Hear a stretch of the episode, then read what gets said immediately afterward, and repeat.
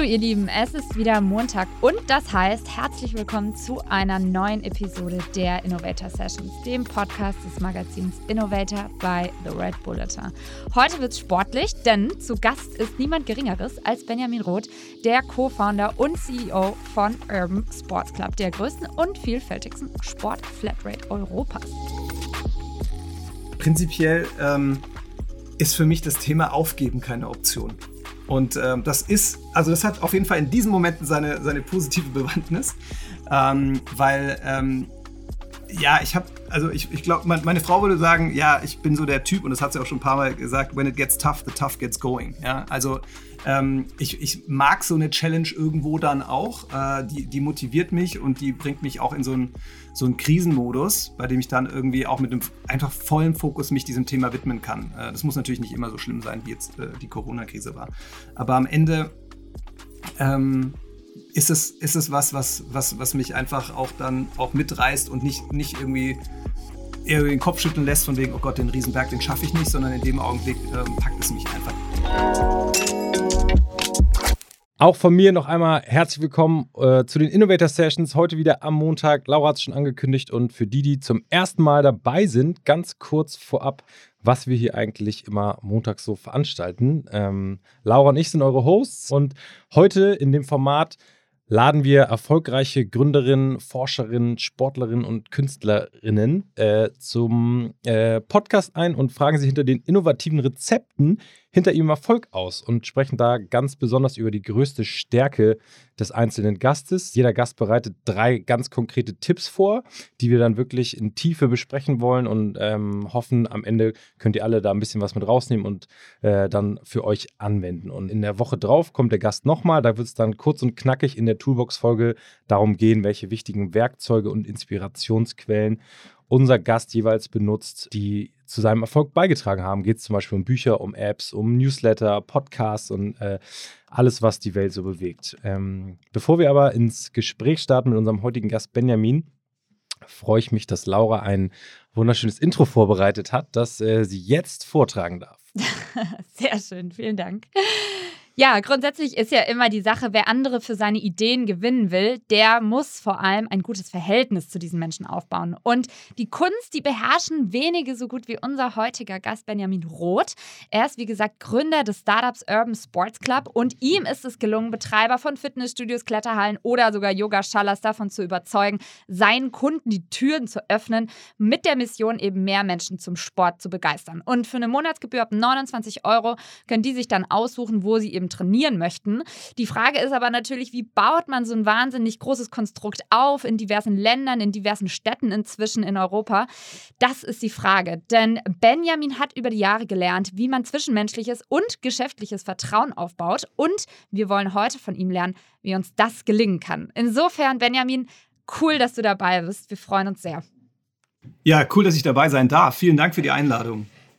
Herzlich willkommen auch nochmal von mir. Ähm, ich bin großer Sportfan, darum äh, immer wenn es um Sport hier geht, bin ich äh, wirklich sehr hellhörig. Und wir haben es ja gerade schon so ein bisschen angekratzt. Du baust dir da wirklich ein oder hast dir da echt ein riesen Imperium aufgebaut. Ihr seid sehr erfolgreich. Äh, es geht viel um Sport, aber als Eröffnungsfrage, wie viel Zeit hast du selber eigentlich noch für Sport bei dem ganzen Trubel?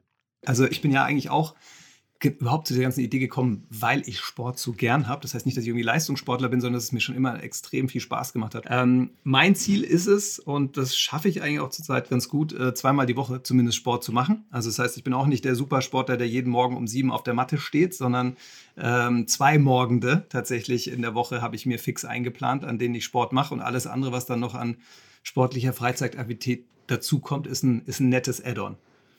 Ich habe mal gelesen, so Functional Training, Klettern, Schwimmen, Fußball, das sind so deine Sportarten. Wie hast du das in der Pandemie gemacht? Das ist ja alles relativ offline basiert. ja, äh, es ist ein, ist ein guter Punkt. Also ähm, es hat sich alles jetzt bei Functional Training dann äh, äh, tatsächlich äh, eingeordnet, ähm, weil das ist das, was man eigentlich am besten hat, dann auch von zu Hause aus machen kann. Ich habe mir mittlerweile auch ein bisschen Equipment zugelegt, äh, dass es dann nicht nur mit dem eigenen Körpergewicht sein muss, sondern auch irgendwie mal mit, mit Kettlebells oder so was, was sein kann. Und ähm, das ist tatsächlich das, was ich in der Pandemie am allerhäufigsten gemacht habe und was ich auch immer noch am häufigsten mache. Also es ist schon, ich würde mal sagen, vom, vom Split her ähm, sind so 60, 60 bis 70 Prozent meiner Sportteilnahmen sind bei uns immer noch äh, über unsere Online-Angebote.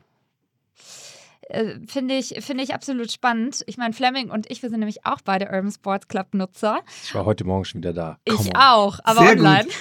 ich war ich, im Studio. Es ist geil, vor Ort zu sein. Es ist eigentlich ja. auch geil, ja, absolut. Ja. Also ich, ich muss auch ganz ehrlich sagen, ich genieße es sehr, weil ich jetzt gerade in Hamburg bin und in meinem Lieblingsstudio in Berlin äh, Yoga mache. Ähm, das ist echt ganz cool. Ich habe heute Morgen tatsächlich Meditation gemacht und das ist ja auch ein Punkt, der bei euch ganz groß geschrieben wird, dass es eben nicht nur um Auspowern geht, sondern auch dieser Wellness-Aspekt immer größer wird. Wie siehst du das, wenn du auf Deutschland zurückguckst oder beziehungsweise auch die Entwicklung durch die Pandemie? Wie haben wir uns da verändert? Ja, ist eigentlich total spannend, das mal aus, der, aus dieser Brille auch von Fitness und Gesundheit zu betrachten, jetzt, äh, was diese Pandemie für uns bedeutet hat. Ähm, also zum einen mal gab es vorher schon diesen absoluten Megatrend Gesundheit. Ja, also es war jetzt auch unabhängig von Corona schon e extrem in aller Munde, dass man auch als Arbeitgeber äh, irgendwie Schritt für Schritt als Standardbenefit eigentlich liefern muss, dass man sich für seine Arbeitnehmerinnen und Nehmer äh, interessiert, um deren Gesundheit sich kümmert und dort ein, ein Fitnessangebot abliefert. Also da, diesen Trend gab es schon vorher. Ähm, was natürlich aber jetzt durch die Pandemie nochmal extrem beschleunigt wurde. Und ähm, dementsprechend hat es uns natürlich auch geholfen, weil wir einfach dieses Bewusstsein in der Bevölkerung äh, natürlich auch für uns, sag ich mal, positiv nutzen wollen und auch nochmal darauf aufmerksam machen wollen, dass wir eben jetzt so eine Flexibilität dir bieten, egal wo die Pandemie gerade vielleicht aufschlägt oder egal wie sicher du dich fühlst, du findest mit uns eine Aktivität, die deinem, deinem Fitnesswünschen entspricht, ob es dann eben, wie gerade beschrieben, zu Hause ist oder halt dann doch wieder jetzt in den Studios, wo es wieder losgeht. Also da ähm, merken wir schon ein extrem, extremes Momentum. Ja? Und das, das ist so, dass man für uns dadurch auch so hart die Krise für uns war, dann auch positive Aspekte wirklich aus der Krise ziehen kann, nämlich diese, dieser gesellschaftliche Mindset-Shift, der nochmal viel stärker in Richtung Gesundheit und Fitness gegangen ist. Mentale Stärke ist ja ein gutes Stichwort, die musstest ja auch du vor allem in den letzten Jahren oder vor allem im letzten Jahr äh, ständig unter Beweis stellen. Was würdest du dir jetzt sagen, war der entscheidende Faktor, dass du beim Sports Club trotz geschlossener Läden, Lockdown, zig Herausforderungen überhaupt am Leben halten konntest. Und zwar ja auch wirklich gut. Du erstmal, ähm, ja, es war, war, eine verdammt harte Phase ähm, und es, ich, ich glaube, wenn man so zurückblickt und sagt, okay, wie, wie haben wir das eigentlich überhaupt geschafft, ja, dann, dann ist es auf der einen Seite ähm, auch wenn's, wenn wir es jetzt oft gehört haben, das Wort, ist es bei, bei Gründern schon ein, eine ganz wesentliche Eigenschaft, die mitzubringen ist, äh, ist das Thema Resilienz. Also, dass ich wirklich im Umgang von, von Krisen, von Rückschlägen ähm, gute Wege finde, damit umzugehen. Ähm, es schaffe, wieder da raus zu, mich da rauszugraben sozusagen und, und dann auch wieder den, den Blick nach vorne zu richten. Und dann war das Ganze natürlich ein extremer Team-Effort. Ne? Also das lag jetzt nicht nur an mir, dass wir äh, bei, bei Sports Club irgendwie diese Krise so gut überwunden haben, sondern das war natürlich ein, ein Teamerfolg. Also das, das muss ich schon hier auch klar, klar hervorheben. Okay, aber hast du eine eigene Methodik für dich selber so, wie du mit solchen Situationen umgehst? Brauchst du erstmal so fünf Minuten Luft holen und dann Ärmel hochkrempeln und let's do it oder wie gehst du davor? Also es ist ja so, dass du als, als Gründer erstmal so ganz generell diese Erfahrungen nicht nur einmal sammelst. So ist es nun mal leider, ja. Also diese Rückschläge kommen, kommen immer wieder. Und dementsprechend war auch dieser nicht, nicht das erste Mal, dass man vielleicht da kurz davor stand, dass man dachte, okay, und jetzt ist alles zu Ende. Prinzipiell ähm, ist für mich das Thema Aufgeben keine Option. Und ähm, das ist, also das hat auf jeden Fall in diesen Momenten seine, seine positive Bewandtnis, ähm, weil ähm, ja, ich habe also ich, ich glaube, meine Frau würde sagen, ja, ich bin so der Typ, und das hat sie auch schon ein paar Mal gesagt, when it gets tough, the tough gets going. Ja, also ähm, ich, ich mag so eine Challenge irgendwo dann auch. Äh, die, die motiviert mich und die bringt mich auch in so einen so einen Krisenmodus, bei dem ich dann irgendwie auch mit einem einfach vollen Fokus mich diesem Thema widmen kann. Äh, das muss natürlich nicht immer so schlimm sein, wie jetzt äh, die Corona-Krise war.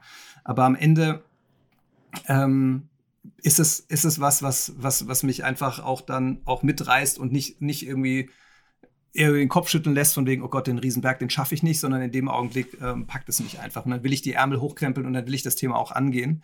Und dann will ich aber auch das natürlich ähm, gemeinsam mit, mit, mit den Mitstreitern äh, bewältigen und auf keinen Fall aufgeben, bevor wir es nicht auch wirklich bewältigt haben.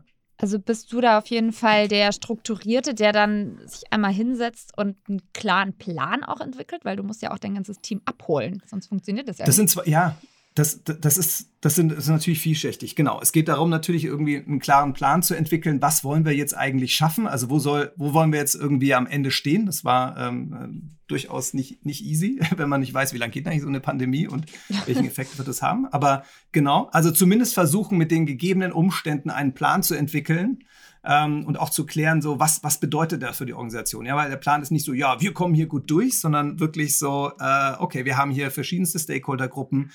Wie wird diese Krise jetzt auf wen einwirken und ähm, wie wollen wir tatsächlich die Krise äh, von unserer Seite an mit den einzelnen Stakeholdergruppen managen. Also da diese, diese Struktur herzustellen, ist das eine.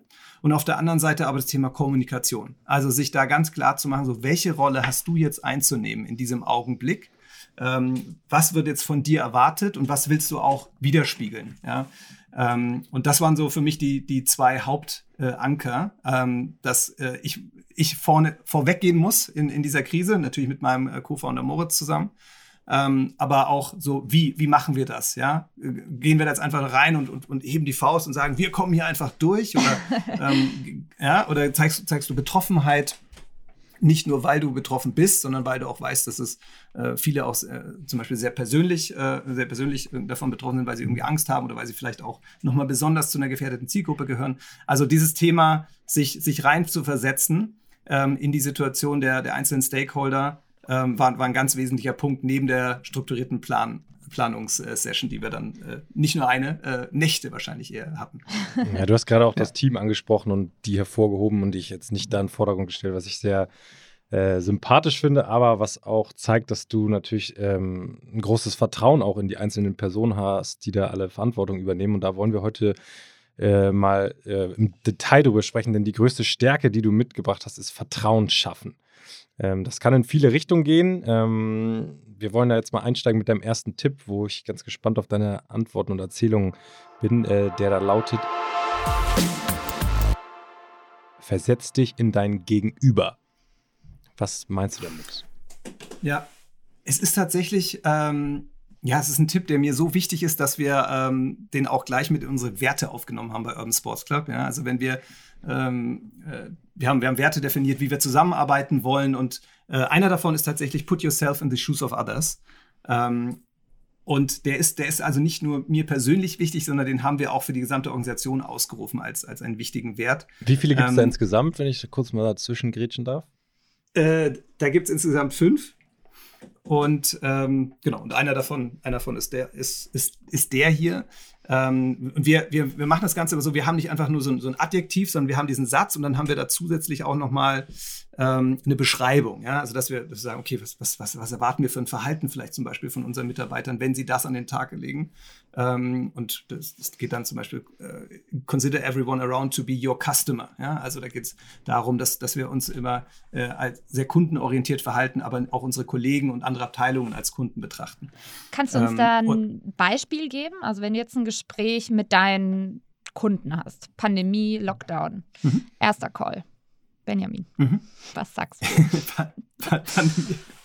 ja, also vielleicht nochmal noch mal, äh, noch mal anders äh, ausgeholt. Wenn es ums Thema Vertrauen geht, geht es ja, geht's ja auch darum, wie schaffe ich dieses Vertrauen. Ja? Und ähm, was, was äh, was ich glaube, was so die wesentlichen ähm, Aspekte von, von vertrauensbildenden Maßnahmen sind in so, eine, in so einer Beziehungsebene, ist zum einen das Thema Verlässlichkeit, ja, das Thema Ehrlichkeit, das Thema Authentizität, ganz schwieriges Wort, und Verbindlichkeit. So, was meine ich damit? Also Verlässlichkeit, ähm, da geht es einfach darum, natürlich, dass, dass ich eine äh, Beziehung aufbaue, und das gilt natürlich jetzt auch genauso wieder auf unsere Organisation bezogen, ähm, bei der ich weiß, wenn ich jemand anderen was anvertraue, dann behält er das für sich wenn ich ihn darum bitte. Wenn ich seine Hilfe brauche, dann kann ich, kann ich von ihm seine Hilfe auch erwarten. Ähm, wenn ich mit ihm was vereinbare, das passt auch zum Thema Verbindlichkeit, was ich gerade, dann kann ich auch ähm, äh, darauf zählen, dass es auch zu dem Zeitpunkt kommt, den ich, den ich dafür vorgesehen habe. Oder ich werde wenigstens gewarnt, wenn es nicht so passiert. Ja? Mhm. Das, das ist ein ganz wesentlicher Aspekt, den ich glaube, den, den man braucht, um das Vertrauen zu schaffen in, in Beziehungen. Und, Ein zweiter. Äh, achso, Entschuldigung. So, ja. ja. nee, ich, ich wollte gerade sagen, wenn du dich jetzt sozusagen in dein Gegenüber versetzt und wir nochmal bei dem Tipp ja. bleiben und du dich ja. auf so einen Call vorbereitest. Ich meine, viele unserer Zuhörer oder Zuhörerinnen haben ja auch Gespräche, ob das der eigene Chef ist, Partnerbeziehungen etc. Ähm, wie bereitest du dich auf einen Call vor, damit du dich in dein Gegenüber versetzt und gleichzeitig aber auch dein Ziel erreichst. Ja, ähm, ja, es ist, ist ein guter Punkt. Kommt immer ein bisschen darauf an, was haben wir da für einen Call äh, vor uns. Aber du hast ja gerade so das Beispiel gemacht, wir machen vielleicht einen Sales Call, dass wir, dass wir sagen, wir, wir haben hm, vielleicht einen Kunden gegenüber, dem, dem wir ein Produkt verkaufen, mit dem haben wir uns verabredet zu einem Call. Ich glaube, und wenn wir jetzt wieder zurück auf diesen Wert kommen, ja, put yourself in the shoes of others, dann bedeutet es immer in der Vorbereitung, sich zu überlegen, wo steht dieser Kunde gerade, ja, oder diese Person. Und zwar nicht nur im Kauf, im, im, im reinen Sales-Prozess, ja, also kennt ihr das Produkt jetzt schon gut, muss ich den erstmal da einführen? Das sind Themen, die das, das setze ich jetzt mal voraus, ja, in einem Sales-Gespräch, äh, muss ich mir natürlich genau überlegen, ähm, was, äh, an welcher Stelle mein Kunde steht im, äh, im Kaufprozess, sondern einfach, dass ich mir auch überlege, was weiß ich schon über diese Person. Äh, vielleicht haben wir uns ja schon mal getroffen, vielleicht hat er mir schon mal private Details äh, vorher über sich preisgegeben, sodass ich auch weiß, wo, wo er einfach gerade so ganz generell steht. Ist er in einer stressigen Phase? Ähm, hat er Kinder und die muss er wahrscheinlich gerade im, im Homeoffice bespaßen, parallel äh, zu unserem Call. Also das sind alles Themen, die ich mir vorher kurz überlege nochmal, bevor ich mit jemandem spreche, um einfach auch dann auf die Person individuell eingehen zu können und nicht irgendwie ein, Programm runterzuspulen, was ich irgendwie vielleicht jedem irgendwie vermitteln möchte. Von wem hast du das gelernt? Also hast du dir selber beigebracht oder hast du da irgendwie ein Vorbild, von dem du dir das abgucken konntest?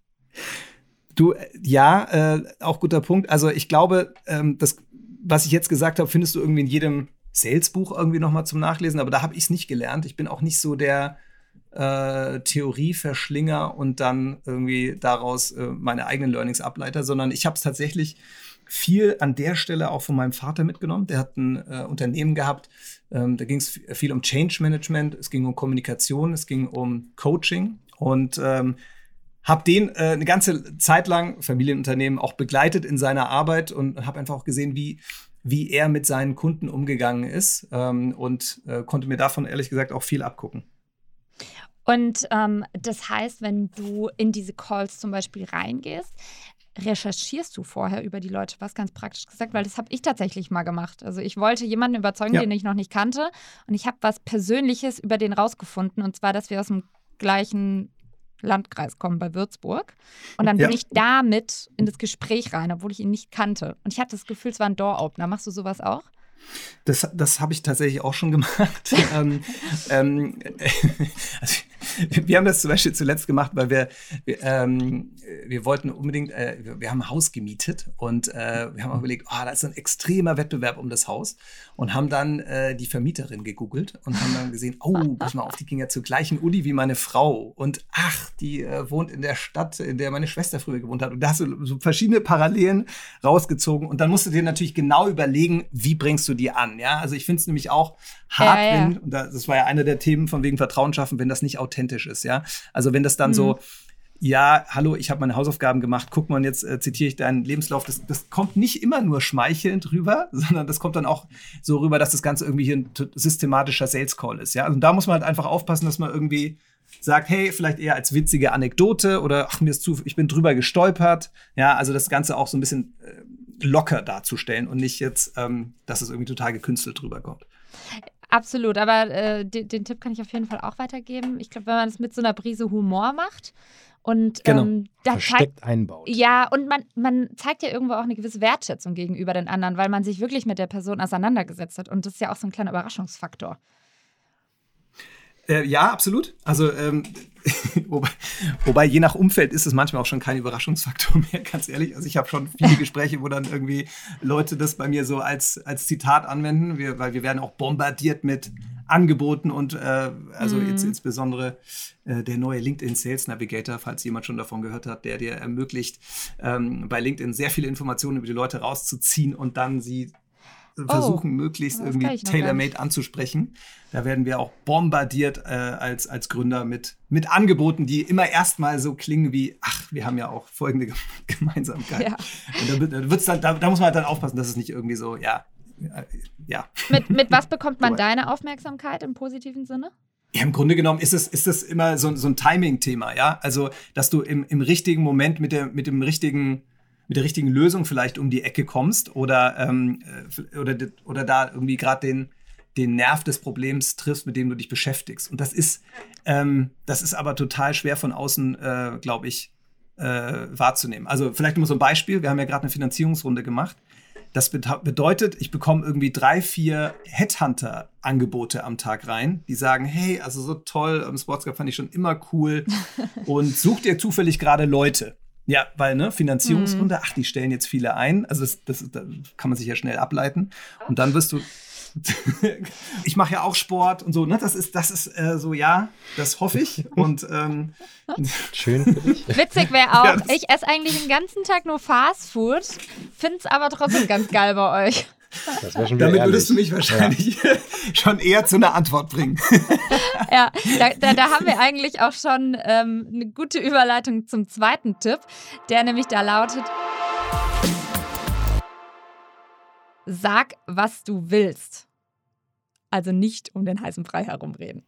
Ja, dieses, dieses Sag, was du willst, ist, ähm, das ist tatsächlich wichtig und auch ganz wichtig, aber hier wieder die Frage des Wies. Ja? Also ähm, wir hatten es ja gerade von wegen, wie, wie, wie verkaufst du äh, recherchierte Gemeinsamkeiten sag, was du willst, ohne den, den anderen dabei irgendwie zu überrumpeln und zu überlaufen. Ja? Und ähm, äh, insbesondere, weil du dir ja vorher, hatten wir ja gerade, ne, überlegt hast, wo steht der und wie wird der wohl darauf reagieren auf dein Sag, was du willst. Ja? Also kann er damit umgehen oder sagst du hier was, was der doch eigentlich gar nicht verdauen kann? Oder also so. Und wichtig ist natürlich irgendwie in diese Klarheit zu kommen. Ja? Also ähm, insbesondere nehmen wir mal wieder eine Verhandlung ähm, mit einem Geschäftspartner.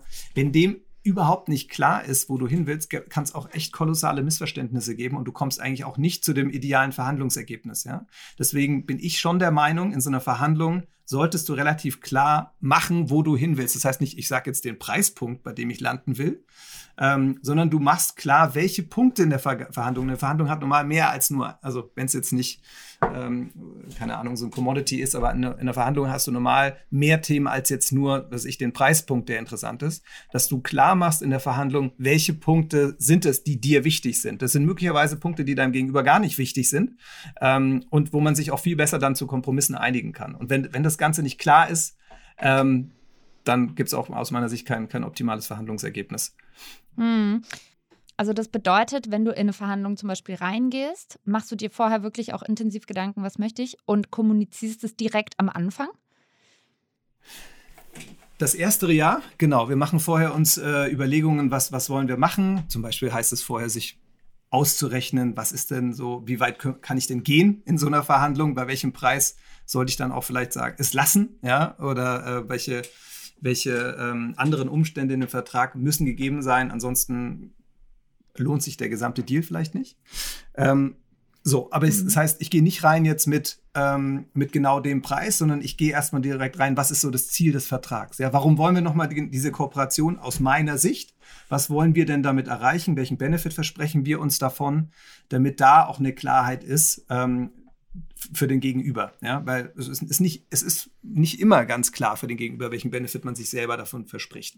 Und, und das ist einfach hilfreich, wenn beide Seiten das geklärt haben und diese Offenheit entsteht, weil du dann einen Vertrag auch wirklich erstellen kannst, der diesen beiden Hauptzielen der Vertragspartner gerecht wird. Und ähm, das Ganze kann man ja auch adaptieren auf jetzt mal abgesehen vom beruflichen Umfeld äh, ins Private, da, da ist, glaube ich, so eine Struktur, wenn es um wichtige Gespräche geht und ich sage jetzt mal Familie und Freunde, ähm, genauso wichtig. Oder wie siehst du das? Bist du da, hast du da auch eine ähnliche Strategie oder bist du da ganz anders drauf? das, ich, das, das ist eine spannende Frage, ja, weil ähm, also Jetzt habe ich es ja gerade so ein bisschen auch von Verträgen gehabt. Und ähm, im privaten Bereich Verträge hat immer noch mal so eine spezielle Brisanz von wegen, ja, vertraust du mir denn nicht? Äh, du kannst ja auch im Privaten irgendwie Geld verleihen und, ähm, und dir dann überlegen, ja, mache ich da jetzt einen Vertrag? Äh, müssen wir das so formell machen? Ich würde sagen, ja.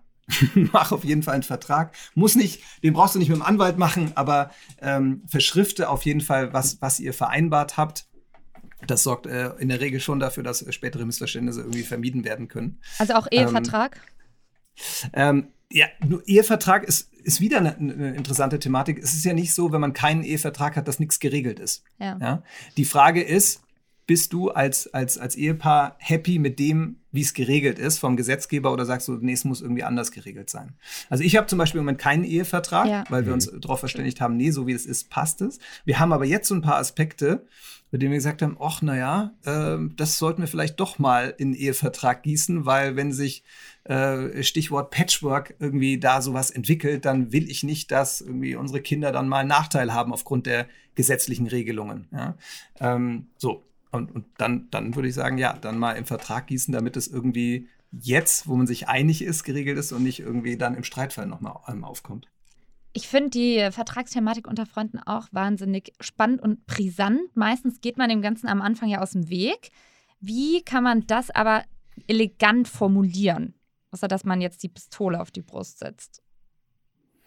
Ja, also ich glaube, ehrlich gesagt, wenn man das ganz offen spielt, ja, und sagt, hey, also nochmal die Frage, ne, worum geht's gerade? Das ist der Anlass ist, also Geld ist immer so das Brisanteste und Geld ist das, das Leihen von Geld zwischen Freunden ist das, wo ich schon mehrere Beziehungen habe kaputt gehen sehen. Ähm, also nicht von mir, aber mein Vater zum Beispiel, der, der hat es, der hat es geschafft, dass er immer eigentlich super großzügig war und da, nee, ich leih dir nochmal 1000 Euro und ach komm, da finden wir schon einen Weg und irgendwie und das, und der hat das immer äh, wenig geregelt oder zu wenig und ähm, dann habe ich das immer echt, ähm, ich hab, saß immer und habe dann mitbekommen, boah, jetzt ist, jetzt gibt's hier einen Streit mit dem, weil irgendwie nicht klar war, ja, mhm. äh, wie, wie, wie machen wir das jetzt nochmal mit dem Rückzahlen und so weiter. Das sind keine großen Summen gewesen, aber es hat echt immer mal wieder dazu zu Konflikten geführt. Und ich glaube, es ist, es ist einfach wichtig. Und wenn, und wenn es irgendwie wirklich mindestens eine E-Mail ist, wo, man, wo irgendwie beide bestätigen, mhm. sie haben es gelesen und ähm, so, das ist jetzt die Vereinbarung, so machen wir es. Ähm, dass es irgendwie ein bisschen formal gestaltet ist, ja. Genau, deine größte Stärke, ähm, kommen wir nochmal auf den Kern sozusagen zurück, ist ja, wie gesagt, Vertrauen schaffen. Und ein dritter Punkt, der auch wahnsinnig darauf einzahlt, hast du uns mitgebracht, und zwar sei hilfsbereit.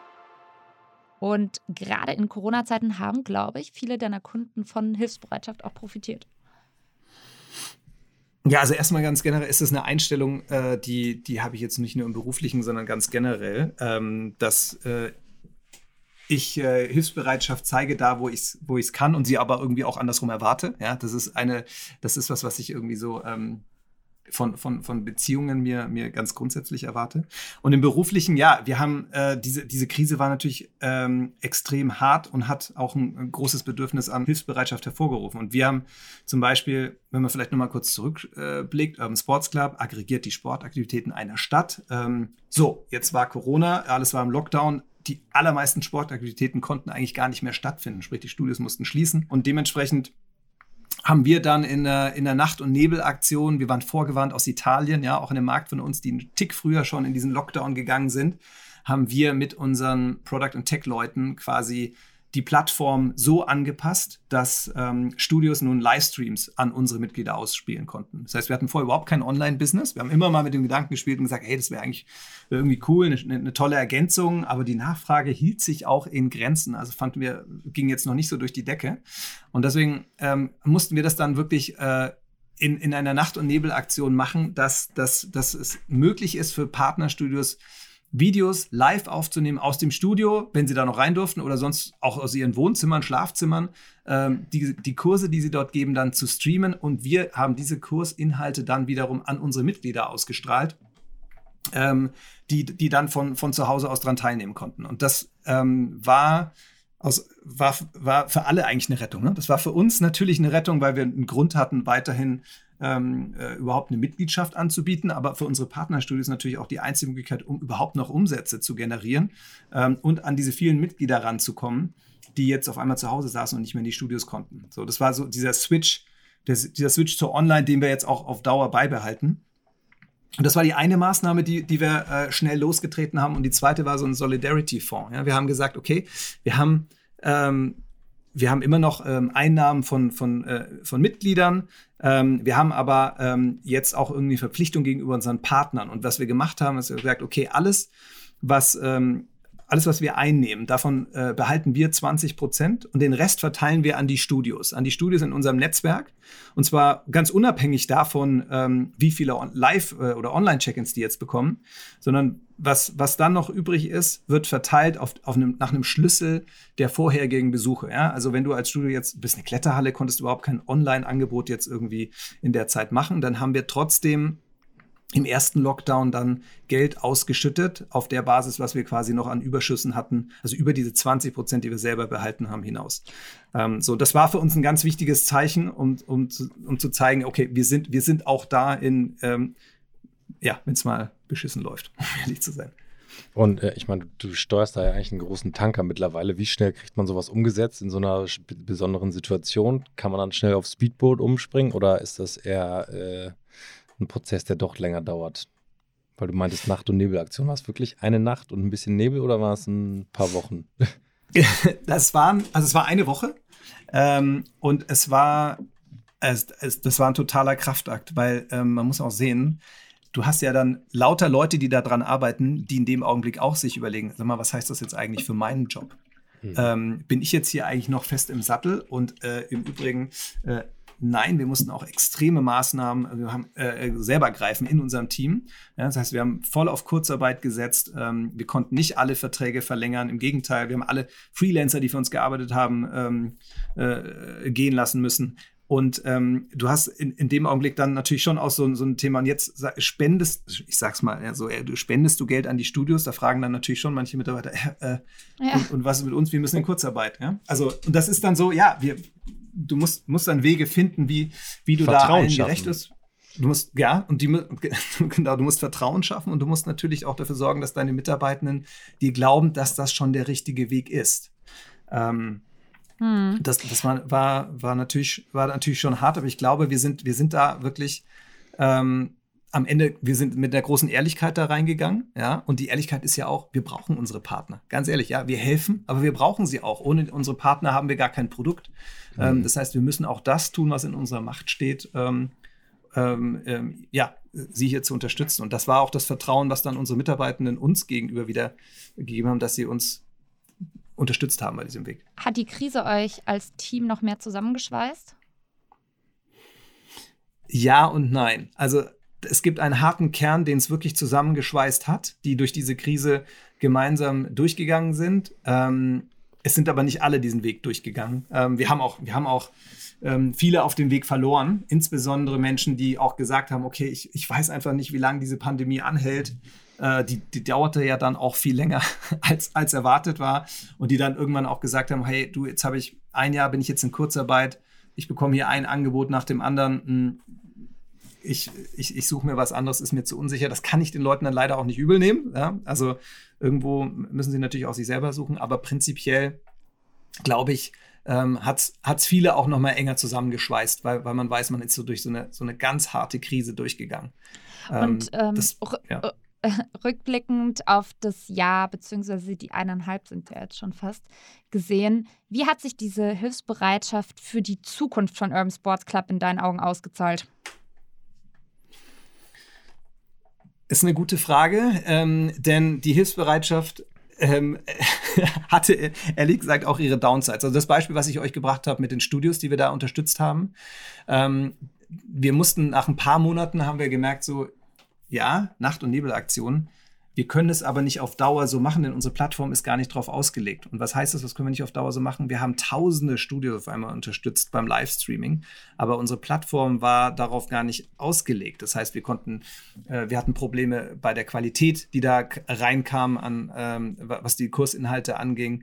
Wir hatten ähm, Probleme bei Themen wie Datenschutz äh, und auch die passenden Verträge in der Umsetzung zu haben und mussten dann zum Beispiel wieder reduzieren. Ja, wie viele Studios können wirklich über uns Livestreaming machen, weil wir es mit unserem Team in Kurzarbeit gar nicht handhaben konnten. Ne? Und dann haben wir an der Stelle haben, wieder, haben wir wieder Kredit verspielt, ja, was, was richtig hart ist. Ja, du willst, du willst helfen, du hast diese Best Intentions an den Tag, aber du schaffst das nicht. Und da haben wir dann natürlich ähm, glaube ich, an, bei manchen Stellen auch wieder Kredit verloren, ja? obwohl, obwohl wir, sag ich mal, die Best Intentions hatten, aber es dann, dann doch enttäuschen mussten. Und daran arbeiten wir jetzt tatsächlich auch wieder, da, ähm, äh, da aus, von dieser Reputation äh, wieder rauszukommen, zu sagen, okay, es war uns einfach nicht anders möglich. Ähm, Reaktion von mir beispielsweise war, dass ich mit vielen kleinen Studios auch selber direkt persönlich in Kontakt getreten bin und denen gesprochen habe, um ihnen zu erklären, warum wir jetzt nicht mehr für alle gerade alles anbieten können um zumindest zu, zu, erklären, warum entscheiden wir uns dafür ähm, und was, was sind so die Hintergründe. Ja. Und waren die verständnisvoll?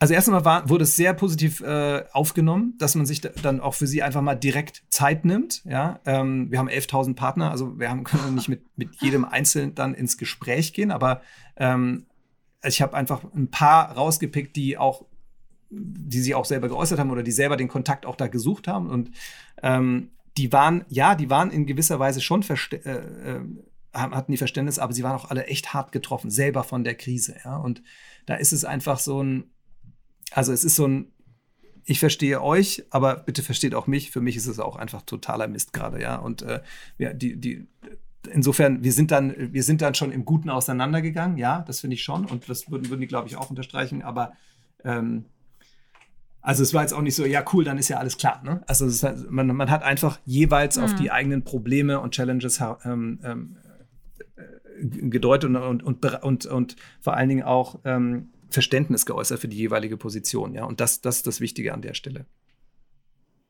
Ja, absolut.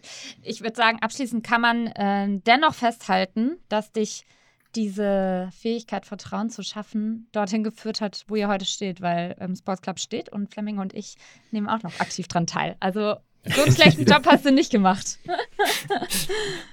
ja.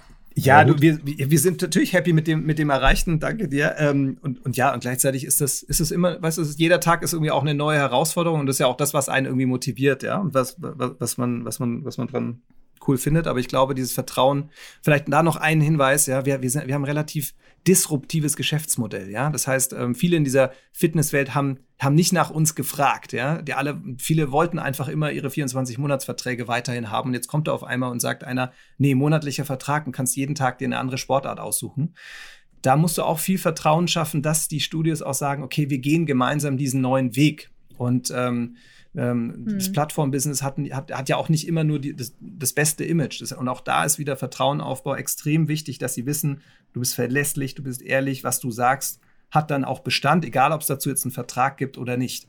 Ähm, denn ansonsten, ja, ist, ist so eine Disruption eher so eine Explosion. Ähm, und wir wollen aber die Leute ja auch gemeinsam mit auf diesen Weg nehmen ich weiß nicht, ob das klischeehaft klingt, aber irgendwie ist es, sind das ja vielleicht manchmal auch so ähm, Werte, die man vielleicht im Gegenteil zu manchen amerikanischen Unternehmen dann auch, ja, die hier in Deutschland auch viel Anerkennung finden. Also die gerade hier in dem, im deutschsprachigen Raum auch sehr geschätzt werden. Dass es eben nicht so schnell, schnell und nur auf Profit aus, sondern dass man eben wirklich den Partner noch zur Seite steht. Ist es zu werten mhm. oder kann man das so sagen? Nee, das, da ist auf jeden Fall was dran. Wir stehen auch im Wettbewerb zu äh, äh, amerikanischen Plattformen und ähm, wir bekommen auf jeden Fall auch das Feedback, dass sich zum Beispiel Partner direkt für uns entscheiden, genau auch aus den Gründen, die du gerade beschrieben hast, aus dem Image, das sich die eine oder mhm. andere amerikanische Plattform da selbst geschaffen hat. Ähm, dass sie sagen, okay, nee, da äh, setze ich dann lieber, lieber auf was Europäisches und glaube, die können mich besser verstehen. Ja. Ähm, und ähm, genau, und, und dass, dass, da, dass wir da sensibler sind finde ich eigentlich eine gute Überleitung nochmal, um deine ganzen Tipps zusammenzufassen, weil das, was du gerade für Urban Sports Club beschrieben hast, kann ja jeder auf seinen eigenen Lebensbereich anwenden. Also Vertrauen schaffen, egal ob im Beruf, in der Partnerschaft, bei Freunden, ist essentiell und setzt drei Dinge voraus, ähm, deiner Ansicht nach. Und zwar zum einen wirklich versetze dich in dein Gegenüber. Also gucke, wenn du in Gespräche gehst, was ist mein Ziel, was ist das Ziel der anderen Person, wie geht es der Person gerade, gibt es Details, die ich über diesen Menschen in Anführungsstrichen herausfinden kann, ähm, um eben das Ganze noch ein bisschen persönlicher zu machen und nicht so inflationär. Ähm, die zweite Sache ist, sag, was du willst. Also nicht so um den heißen Brei herumreden, sondern wirklich ähm, überlegen, was ist das, äh, der Outcome, den ich gerne hätte und ähm, das auch kommunizieren und natürlich äh, sowohl unter Freunden als auch im äh, Job gilt, dass Verträge per se gar nicht schlecht sind, sondern eigentlich äh, Schlimmes verhindern könnten im, im, Worst Case. Und last but not least, sei hilfsbereit, also wirklich auch gucken, ähm, Hilfsbereitschaft brauchen viele Leute, sie im Gegenzug dann aber auch mit gutem Gewissen erwarten zu können, wenn man selbst mal eine Krise hat. Und vor allem eben Authentizität und Verlässlichkeit an den Tag legen. Das könnt ihr euch alle hinter die Ohren schreiben, yes. weil da äh, ja, das ist, würde ich sagen, schon der Schlüssel für langfristige Beziehungen, auf welcher Basis auch immer. Benjamin, wir sind am Ende angekommen. Ähm, das war sehr spannend, auch ähm, ein tolles Produkt, was ihr da aufgebaut habt. Und äh, wir bedanken uns ganz, ganz herzlich für deine Zeit. Ich äh, freue mich auch auf nächsten Montag, denn da geht es nochmal weiter äh, mit der Toolbox-Session. Aber heute schließen wir die Innovator Session ab mit äh, einem lieben Gruß an alle da draußen, die zugehört haben. Geil, dass ihr wieder dabei wart. Abonniert uns natürlich, falls noch nicht getan. Und schaltet nächsten Montag nochmal ein, denn Benjamin kommt nochmal zurück und verrät uns seine Werkzeuge und Inspirationsquellen hinter seinem Erfolg. Und bis dahin mindestens 100 Sit-Ups. Ja, alright. Sonst könnt ihr nächste Woche nicht einschalten. Perfekt. Geil, Benjamin. Vielen Dank. Danke dir. Danke euch. Ciao, bis nächste gut. Woche. Ciao. Ciao.